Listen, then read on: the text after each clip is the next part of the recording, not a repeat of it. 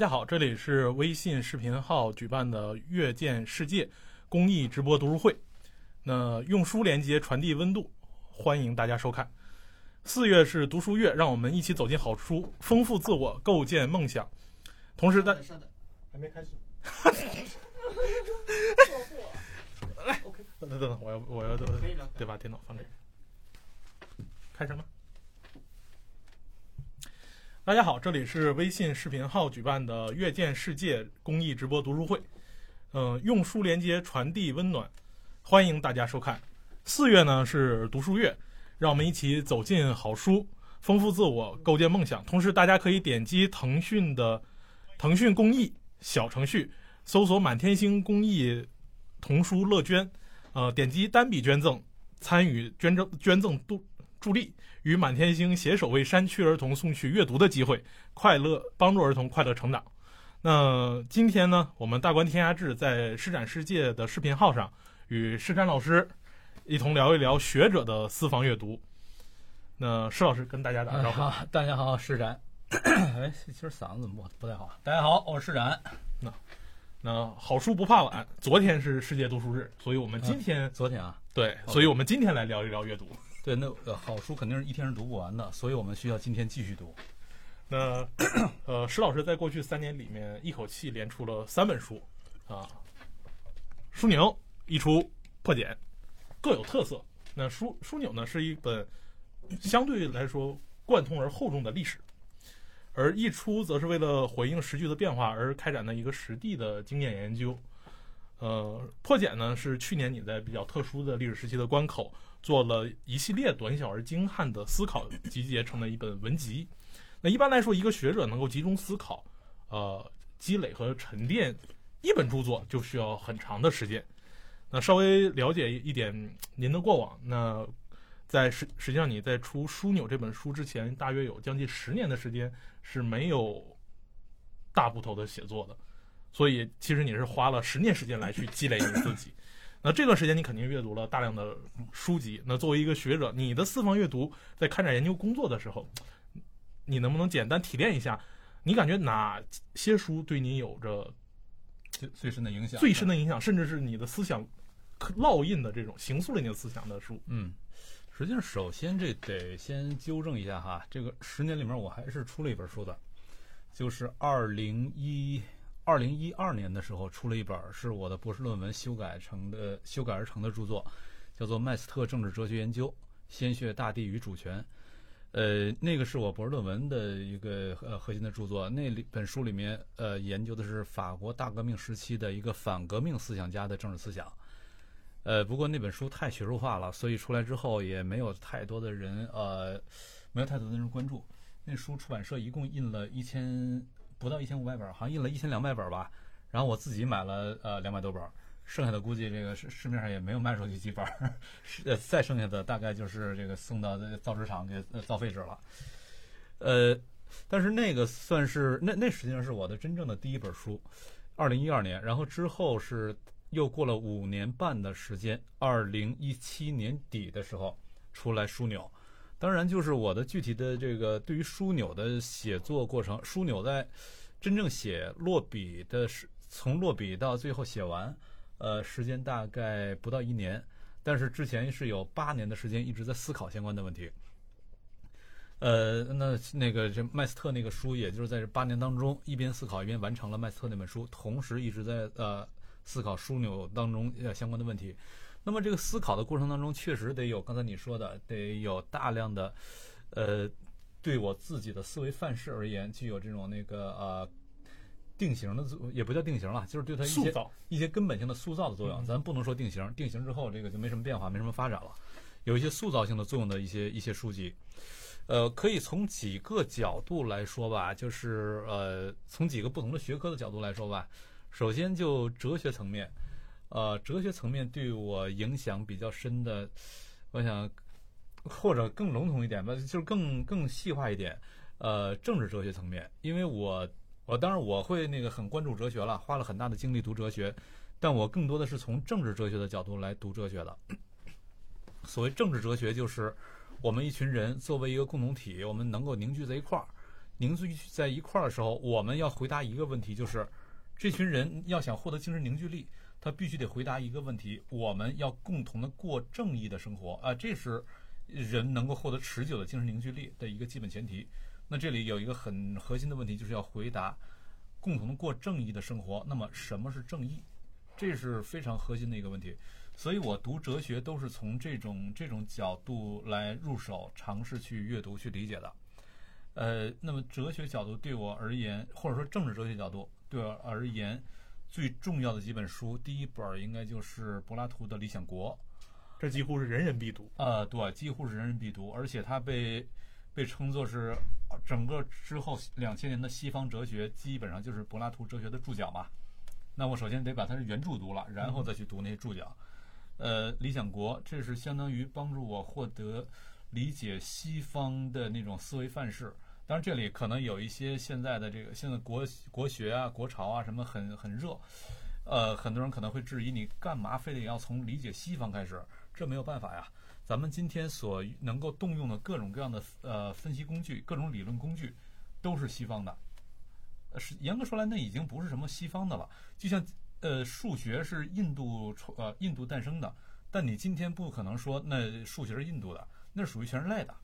是，它是作为一套最基本的方法论嘛？那么西方给我们提供了呃最基本的方法论，可可能因为中国接触的这些东西到现在还时间比较短，只有只有一百多年，不到两百年的时间，于是我们会觉得那是西方的，那不是我们的。实际上，佛教从东汉传入中国，到了公元九世纪的时候，韩愈，公元八百多年的时候，韩愈还在写这个，呃呃《见迎佛骨表》。呃，不，就就是排佛论，就是等等这这一系列东西，把它视为一个非中华文明，对，视为那是一个异呃异国的文明，要把它给干掉，把它赶出去。从东汉传入中国，你要从这个鸠摩罗什入华的话，到韩愈这会儿也差不多五百年，快五百年了。那么这快五百年的时间，韩愈仍然认为那不是中国的东西，但是到到韩愈之后，过了没多久，人们就接受这就是中国的东西。呃，因为那不是。专属于印度的那某种意义上，那是属于人类的。同样，就是西方的这些思想，咱们今天因为离离呃思想传过来时间相对比较近，会觉得这就是西方的，这不是中国的，没那事儿。那这些都属于人类进行理论分析的时候最重要的一些方法论，最重要的一些思维工具。这没有东方西方之分，这这就是属于人类的。有可能再过呃两百年，就不会有人说这是西方的还是谁的，这就是属于人类的，所有人都需要读的。所以我是从这个方法论思维基础的思维工具，从这个角度而言，呃，那么呃，它帮助我理解最基础的哲学哲学问题究竟是什么？什么叫哲学？那理想国在这方面给了我最重要的一个呃支撑。然后接下来就政治哲学而言，呃，霍布斯的利维坦这个对我是影响非常之深远的。就是利维坦，它是相当于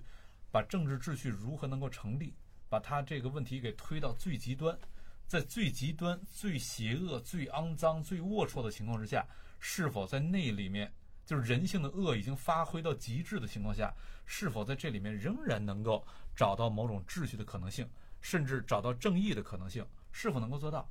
霍布斯的霍布斯的呃利维坦里面给出一个非常强硬的论证，而这个论证它是逻辑上极其的强大。除非你拒绝他的他的这个呃起点，只要你接受了他的起点假设的话，那么接下来，呃，霍布斯的结论几乎就是你绕不开的结论。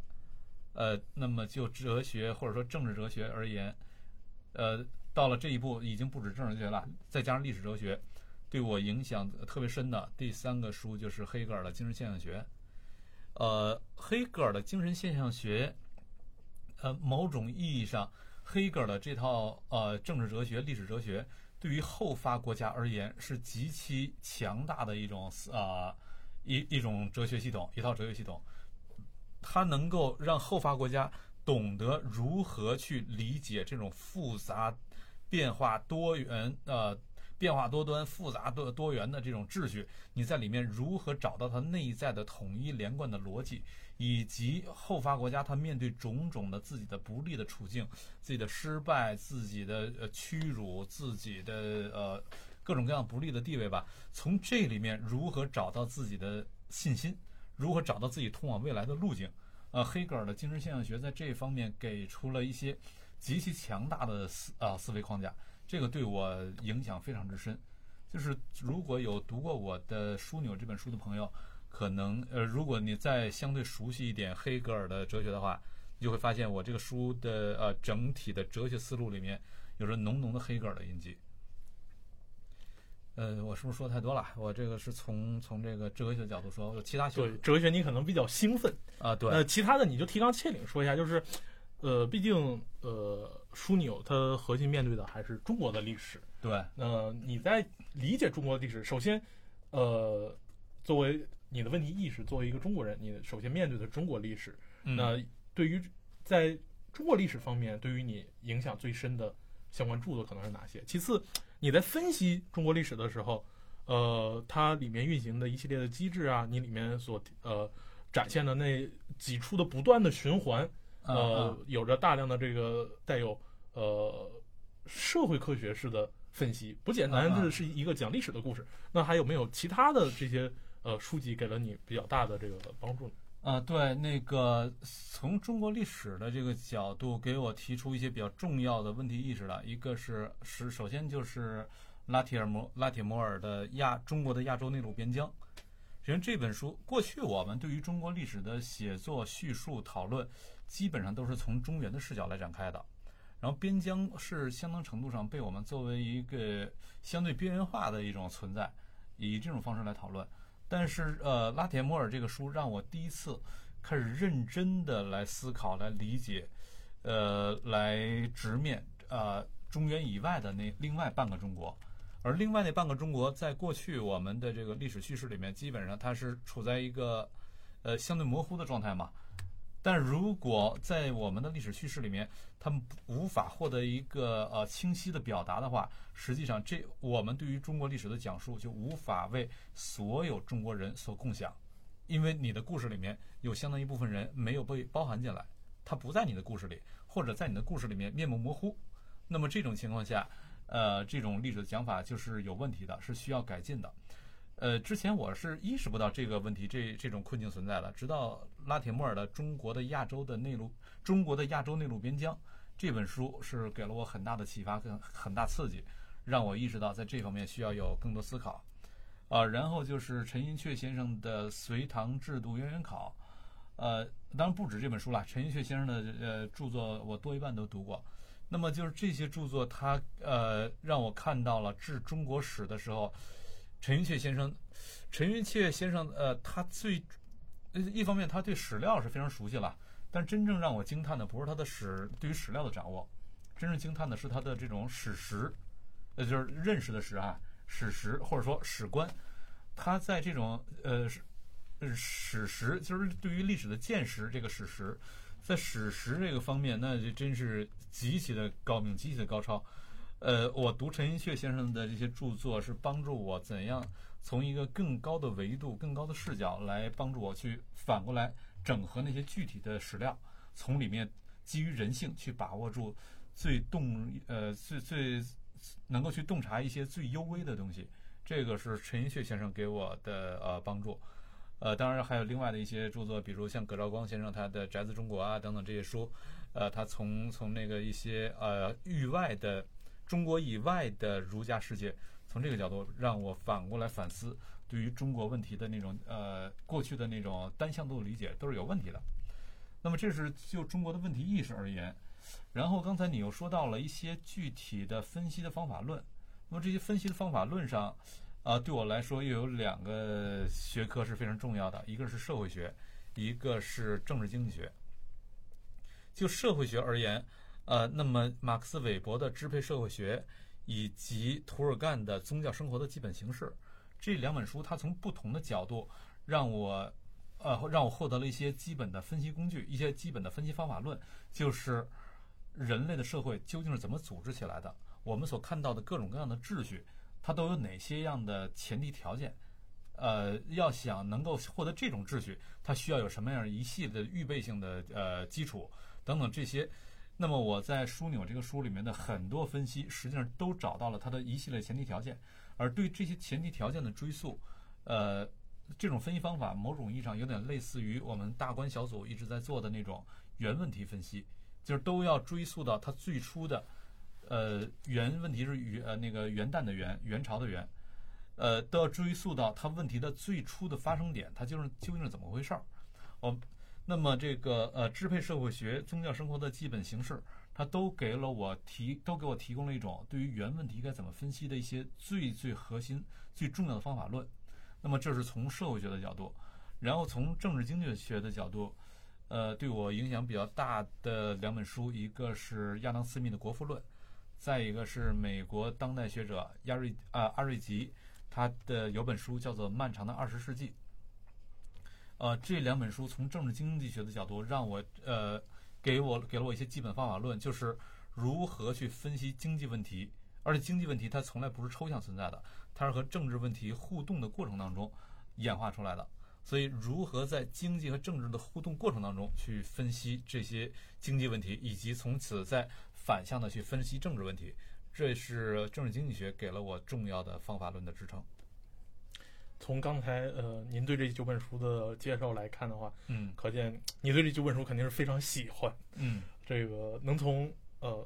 宏观的问题上，以及在相对微观的角度，在两个方面都能去照顾到这些著作给你的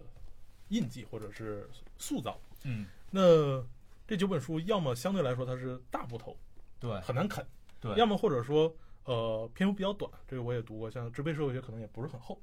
职位社会学也也不薄，而且很不好读。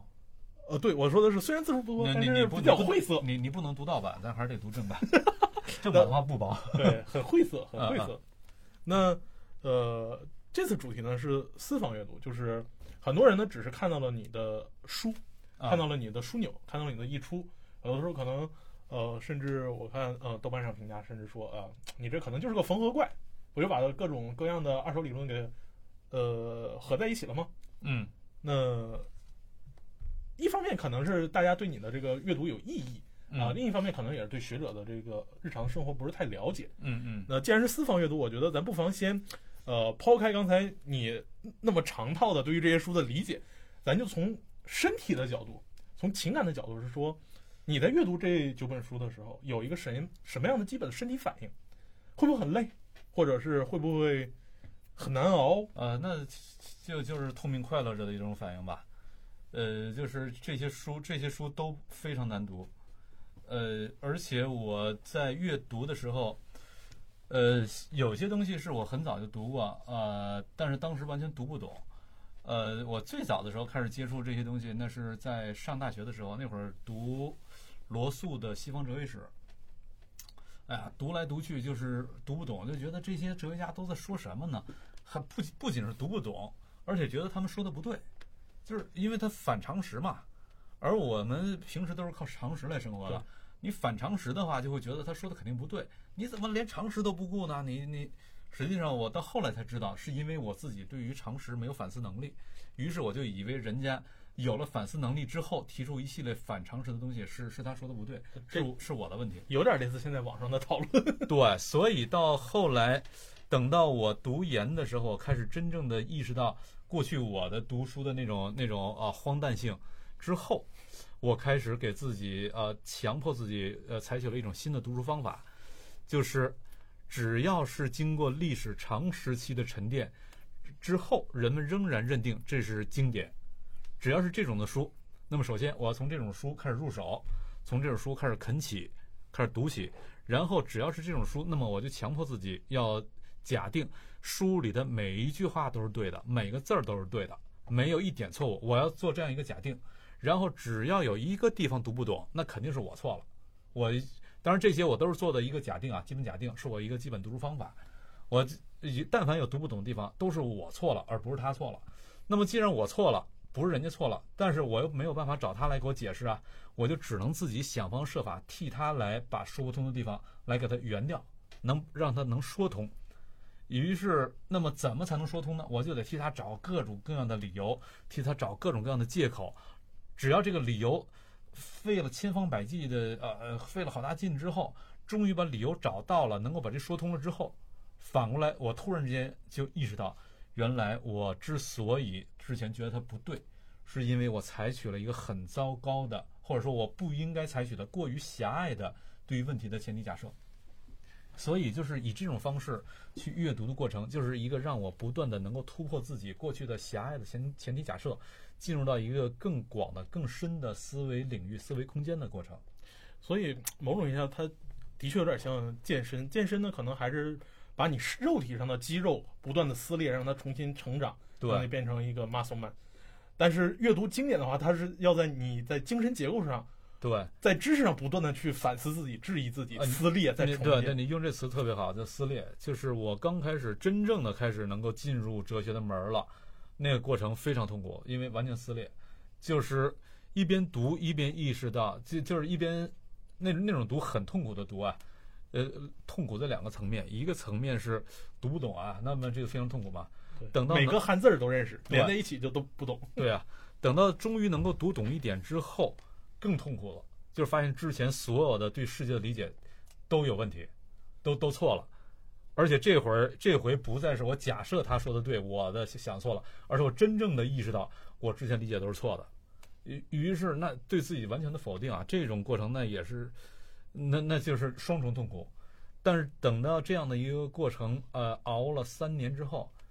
呃，能够逐渐的把自己的过去的思维世界完全撕裂，然后一点一点一点重新拼合起来。三年之后，呃，开始知道怎么拼了，该怎么缝合了，那么一一种新的快感就出现了。就是，呃，到了三年之后再去读别的书的时候，就有一点儿那个，呃，我想那是郭靖还是谁啊？学了半本这个《降龙十八掌》，对，学了半半半半本那《降降龙十八掌》之后。呃，还是半本《九阴真经》啊？Anyway，反正学了半本那东西之后，再去跟别人玩，就是轻而易举了。再去搞别人就轻而易举，一般人就完全不是他对手了。我那会儿就是等花了三年的时间，重新缝合、重建自己的思维框架、思维体系的时候，再去看很多别人的研究，我感觉我就是有一种居高临呃，不叫居高临下，而是站在一个高维度来俯视低维度，有这样的一种感觉了。或者说，您已经。经过三年的这种思想的训练和学习，已经有了独立的学术判断能力。一个独立的判断对于一个学者成长是比较重要。呃，当然，对这个这这当然非常重要了。但是说三年，我只是说我终于开始知道怎怎么样入门了。呃，三年之前，我有两年的时间是处在一个完全撕裂的状态，就是完全不知道，没有任何门径可言。呃，等到三年的时候，我终于开始知道如何入门了。但知道如何入门，跟你真的入了这个门，那还远着呢。嗯，之后又继续阅读，花了很大的精力，又阅读了。我想想，呃，零一年读博，到我真的开始找到感觉，那得是怎么也得到一五年了。呃，大致有十五年的时间。呃，当然这个过程当中，一方面是彻底的把呃撕裂，把之前的东西多一半都抛弃掉，然后一点一点的重建，而重建的过程当中。呃，他又得有大量的你，我就会发现大量的知识盲区，就是之前意识不到那是个盲区，甚至我知道那是盲区，但我不觉得那东西有用。就像我今天我不会去想着我去学一下手术刀究竟是它的一个生产原理，我不会去学这个东西，呃，因为对我而言，对我的现在不知道它对你的生活意义是什么。对，而在此之前，我也不知道我后来补充的那些学科对我而言它的意义是什么。我觉得我是想要搞清楚一个呃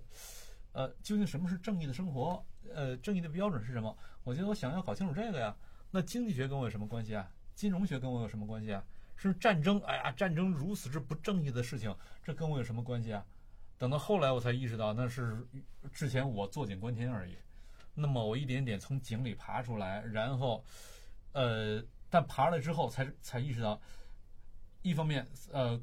我读哲学，呃，我相当于让自己从井里爬出来，然后等到真爬出来之后，才真的意识到，不仅有一个外面的天地，还有多重的平行宇宙，而平行宇宙彼此之间又是相互关联的，所以我就开始大量的阅读其他的学科，呃，花了十几年的时间，终于建立起一个大致成型的，也不敢说完美了吧，到今天仍然不断的在往前演化迭代，但到那会儿，我终于世界该怎么勾画。我终于自己有一个勾画的方法了，所以我们看枢纽这三本书里，枢纽是最厚的，内容也是最丰富的。嗯，而且你敢做一个跨越将三千年的考察，而且跨越十几个学科的一个综合处理。呃，这个对一般学者来说是很难敢做这个夸下这个海口的。那我读这本书的时候有一个感觉，就是枢纽它不是一个通常意义上的中国通史，对，相对呃大众一点来说呢，可能一般的通史会以故事的形式来展开，对，告诉大家说中国历史上发生了什么样的事情，或者呢，呃，带点分析呢，可能是我们呃从教科书上最熟悉的之前的呃类似五阶段论，就像从奴隶社会到封建社会到资本主义社会，再到我们的呃二十世纪的革命，再到我们新中国的建立，嗯这样一系列的这样一个分析。但是您的枢纽就会发现，它呈现出呈现出一个完全不同的历史解读。嗯嗯呃，既熟悉又陌生。那你能不能从刚才你提到的呃哲学角度、中国历史的角度，以及呃社会学和经济学这三个方面，去呃简单呃讲一下刚才您讲的那九本书对于你的写作枢纽的一个塑造？呃，就写作枢呃就枢纽而言是呃确实就是它不是一个通常的那种历史写作，呃，而且我自己对它的定义，我也没有把它定位成一本历史书，呃，我把它定位成一本历史哲学著作。呃，历史书的话，肯定你你得讲故事了，而历史哲学著作，它不仅要讲故事，更重要的，它要把故事背后给梳理出一个意义出来。呃，这才叫历史哲学著作。那么，我就枢纽这本书而言，呃，我可以说，我尝试着、努力着，想要从两个角度提出跟过去的历史写作不一样的这种写法。一个角度是对于呃历史的具体的分析方法。呃，咱们过去就是通常用那种那个刚你说的五阶段论啊，什么用这种方法来分析，呃，这它也成其为一个方法吧。但是呃，我并不满足。我觉得历史大概有比这个更复杂的呃机理在里面，所以就是呃，如果读了这个书的话，就会注意到我里面动用了大量的呃宗教学的、地理学的、财政学的、战争学的、社会学的，用了各种各样的方法来分析。比如就是呃，随便举个例子啊，就比如武则天，她本来是大唐是定都在长安的，但武则天一定要把她的这个呃政治重心转移到洛阳去，叫做神都、神经，呃，一定要转移到这边去。那这背后，过去我们通常可能就是说，呃，武则天她呃迁都，就是这么简单的一个描述。但是这在这背后可以呃解读出一系列的基于呃社会学的、基于财政学的、基于这个呃地理学的、基于这个政治学的啊。就是等等很呃，基于宗教学的等等很多的这个呃逻辑出来，你把这些逻辑、这些解读方法都放进来之后，你就会发现，对于武则天迁都这个事儿，呃，你能从里面解读出的东西，呃，让你对那段历史的理解完全不一样，解读出多的东西非常之多，而且由此以小见大，你可以对中国历史获得一个比过去深刻得多的理解。这是我从这个研究方法的角度而言。呃，我尝试提供的一个新的，另一个呃尝试提供的新的东西就是研究的视角或者格局。就是过去我们的研究，或者是从中原着手，或者呃那个现在研究边疆学的那些学者老师，呃罗新啊、姚大力啊、呃呃王明科呀、等等，呃这这些这些老师，他们是从这个边疆、从草原、从少数民族等等，从那个角度来入手，但是。呃，草原跟中原、边疆、少数民族跟呃汉族跟农耕，他们彼此之间究竟是怎样的一种相互塑造、相互构成的关系？如果这个相互塑造、相互构成的关系，我们没有办法给它有效的解读出来的话，那么就会带来一个问题，就是这个历史它未必是所有这些人共享的历史，而如果不是共享的历史，那么此时对这个历史的讲述，它就会，它并没有办法更好的去塑造认同，它有可能会撕裂认同。当然，这个呃，那要想那个什么防止撕裂认同的话，有一个办法是，其中一部分就不讲了，其中一部分人的事儿就不讲了。那这这这这也不对劲儿，因为你的故事里面没有那部分人，那人家就更不认同了。现实生活中，这些人并没有被消灭啊，对呀、呃，所以就是需要找到一个新的格局，在这个新的格局之下，呃，这是我最近我经常跟人谈的。我说，实际上一个国家，一个一一大群人，他们作为一个想象的共同体，想象的共同体，这个这种说法今天都都快被说烂了。呃，但是想象的共同体，这群人他们是基于什么把自己想象成一个共同体呢？实际上，它是就是基于一这群人共享的故事。我们共享一个故事，所以我们是一呃一家人，我们这是构成一个想象的共同体。而所谓的共享的故事又是什么？呃，就一个国家而言，最重要的就是这群人共享的历史。那么共享历史，接下来问题来了：啥叫共享历史？你怎么讲这段历史？那么这段历史要想成为你的国土上所有的人共享的历史，这里就包含两个至少两个条件必须同时满足，可能还有更多的哈。我关注的是这两个条件：第一，是否你这国土上的所有人在故事里面都有份儿，他们都被包含进去了。如果只包含一部分人，另一部分人没包含的话，那这历史就不是他们共享了。呃，那么第一，是否所有人都包含了？而过去的这种中原中心的讲法，有相当一部分人没有被包含进来，那么这历史就不是共享了。那这种讲法就有问题嘛？第二，都包含进来的话，他们。呃，他们各自起的角色功能是什么样？这是另一个问题，就是他们角色功能不一样，这无所谓。但是是否都有一个积极的身份、积极的角色？如果都包含进来了，但是其中一部分人永远是一个负面的角色的话，那么他们也不愿意共享这段历史。必须所有人都有个积极的身份、积极的角色。那么这是啊，接下来这是我说的这个历史该怎么讲？我想提供的一种新的讲法、新的呃格局、新的视野。我们需要把所有人都包含进来，并且都找到他们积极的角色。那么，要不第一点都包含进来，呃，那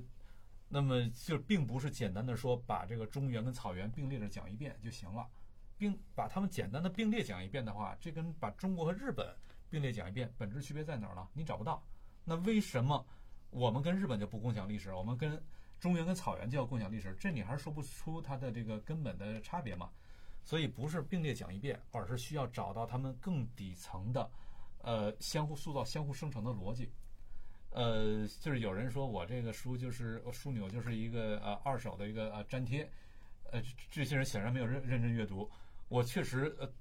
里面有引用了大量的二呃大量的这个研究二手的研究二手资料，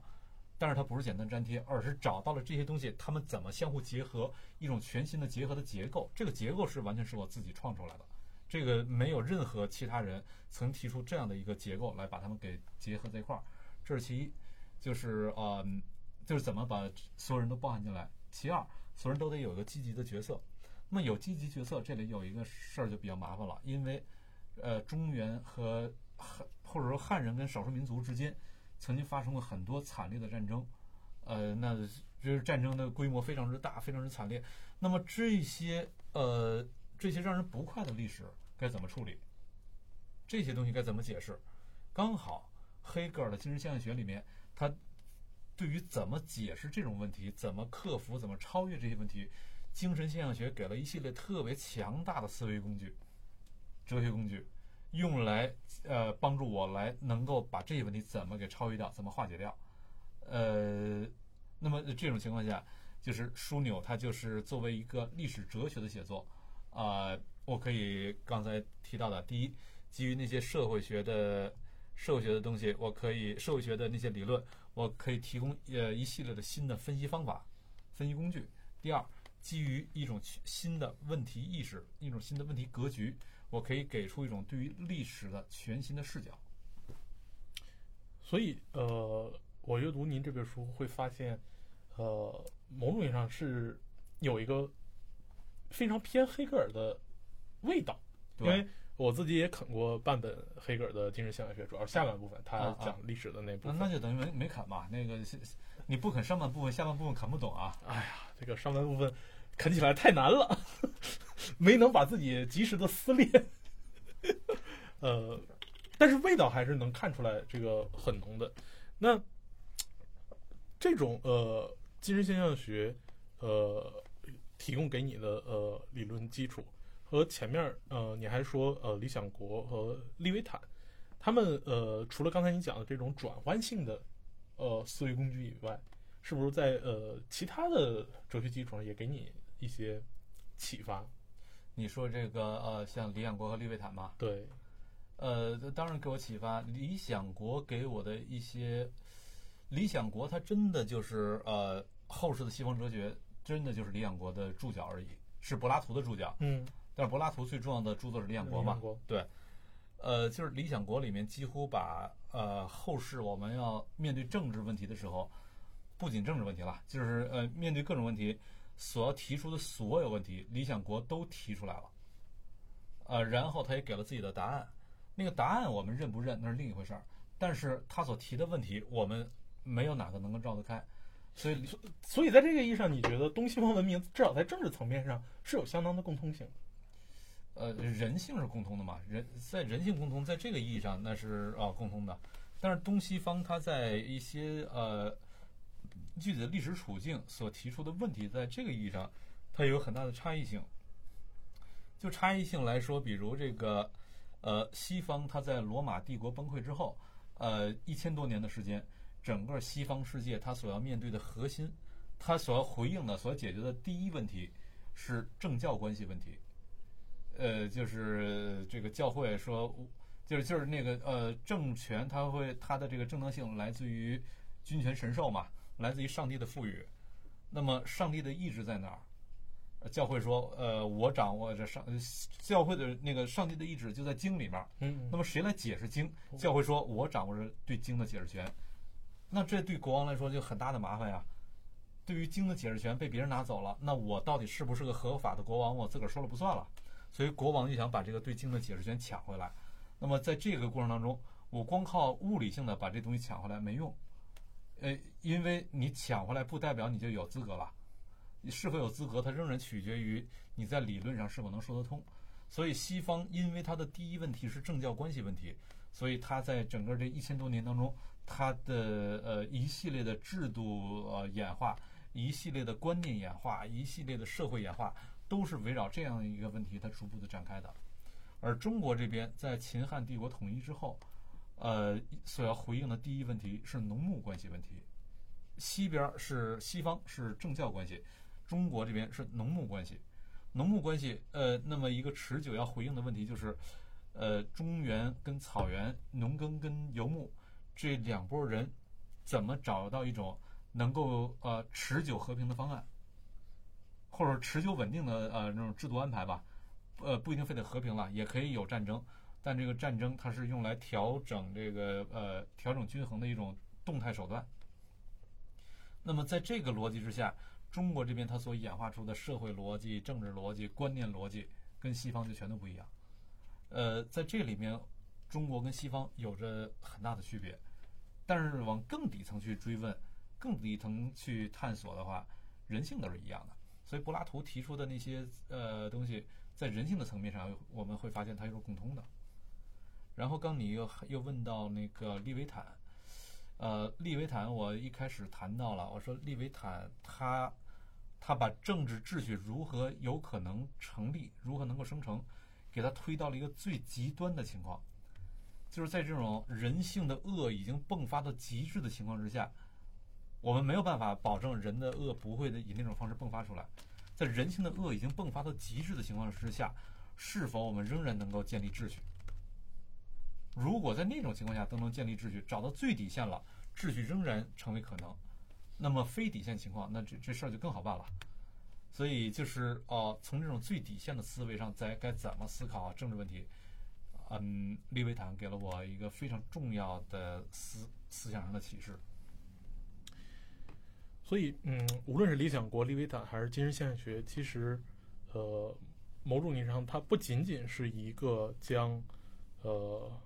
讲述一个特殊性文明，就西方文明嗯一个相对特殊性的这个文明的解读。某种意义上，由于它对人性有着直接的回应，对进而对全人类的呃历史进程或者是文明的发展都有着呃参考意义。对，所以就像刚才咱们说数学，呃印度发生数学，但今天不会有人说那是印度的，嗯那就属于人类的。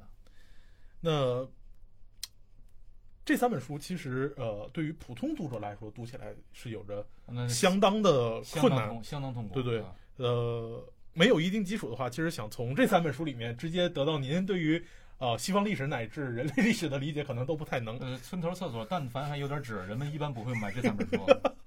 呃，所以那今天呃做今天第一个广告。呃，大观的学者也是施展老师的呃学术伙伴，中国政法大学的李云教授，我的好基友。对，刚刚写了这个呃西方史纲和呃罗马史纲，嗯，提纲挈领的让大家在短时间内就能理解呃了解西方历史的发展脉络，而不必去感受如此这个撕裂的痛苦的精神呃过程。那。作为对比呢，近期他还将呃带领考察团开展一次深度的这个罗马和秦汉两个帝国对比的这个学术体验游。刚好我刚才对比的，我说这个西方在罗马崩溃之后政教关系，中国这边是农牧关系。对，刚好他这个体验游是可以对应上的，可以呼应一下。然后他游览的地方也是呃北方呃早期中国文明最核心的地方，就是呃西安、咸阳和宝鸡。这三座城市，感受中外帝国发展的分界的历程。我我也没去过，您可以报名。谢谢。对，那欢迎大家呃关注微信公众号“施展世界”或者“大观天下志”，发送关键词“考察”，联系我们的微信小助手来去咨询报名的事情。那关于呃李云老师的这两本书，我们现在呢，大家可以在呃直播视频的下方呃点击购物链接来直接购买。来，有请助手上链接。我还可以，我还可以帮着是捎带手做一点广告啊，就是推一下李云老师这两本书。呃，就是首先先说这个西方史纲，这是对西方历史的一个非常提纲挈领的呃介绍。但说的更准确点儿，它对于西方世界、西方文明的一个提纲挈领的介绍，不仅仅是历史。那我们作为中国人，为什么要了解西方历史呢？因为你只有了解你不是谁，你才真的知道你是谁。你也就是说，你必须得知道你你的他者是什么样子的，你才知道你为什么会成为这个样子。如果你搞不清楚他者，你根本说不清楚自己。而西方就是我们最重要的他者。呃，而李云老师的这本书就是从，呃，以提非常提纲挈领的方式，把中国他者给说的说的很透彻，很透彻，这是很值很值得力荐的。然后再一个就是李云老师的这本《罗马史纲》，啊，罗马这个呃太重要了。重要性在哪儿呢？就是你要从一个横截面上来看的话，我说时间的横截面上来看，从横截面上来看的话，呃，你会发现罗马有巨大的政治智慧，就是在一个给定的时间呃时间段里面，罗马它内部如此之多、如此之丰富复杂的多元要素，它都能够找到一种恰切的方式，把它们全都给安顿下来，然后让彼此之间能够形成一个合力。基于这个合力，我对外形成巨大力量，啊，这是罗马的巨大的政治智慧。这是从一个横断面来说，但一旦你把它变成一个纵面的话，你看整个时间流变，罗马它这一千多年的时间流变，从这个角度来看的话，你会发现罗马实际上就是人类的一个巨大的政治实验室。罗马，我们今天所知道的各种各样的制度、各种各样的设计安排，罗马全都实验过，然后这些制度、这些方式。这些呃法律，他们成功的地方在哪儿？他们的极限又在哪儿？他们的坑在哪儿？罗马全都给你试过一遍了。所以，为了呃，如果你要想更好的去从政治学的角度，你你你要想更好的理解所有的这些观念、这些制度、这些法律，他们的优势、他们的劣势、他们的这个巅峰、他们的坑究竟都是什么？罗马史是必读的。而李云老师这本《罗马史纲》，呃，不是在给你讲故事、讲历史，而就是从这种作为一种制度实验室、政治实验室的意义上，把整个罗马这个大的实验室，它这一千多年的实验都有什么样的结果，都有什么样的经验和教训，都是什么，一点点给你层分缕析的表达出来。呃，这本书非常之好看，非常之推荐。对，做个呃不太恰当比喻来说的话，如果希腊人刚才您说像柏拉图。啊，他提出了一系列命题，后世都是他的注脚。对，而这个罗马人更像一个工匠，他把这些设想都亲自的去动手实验了一遍。对，这这就是那个西方的样式雷啊，就是咱这边这个在盖什么宫殿都是照着样式雷的那那那套模型先弄一下。对对，这就是整个西方世界的样式雷，就是罗马。嗯，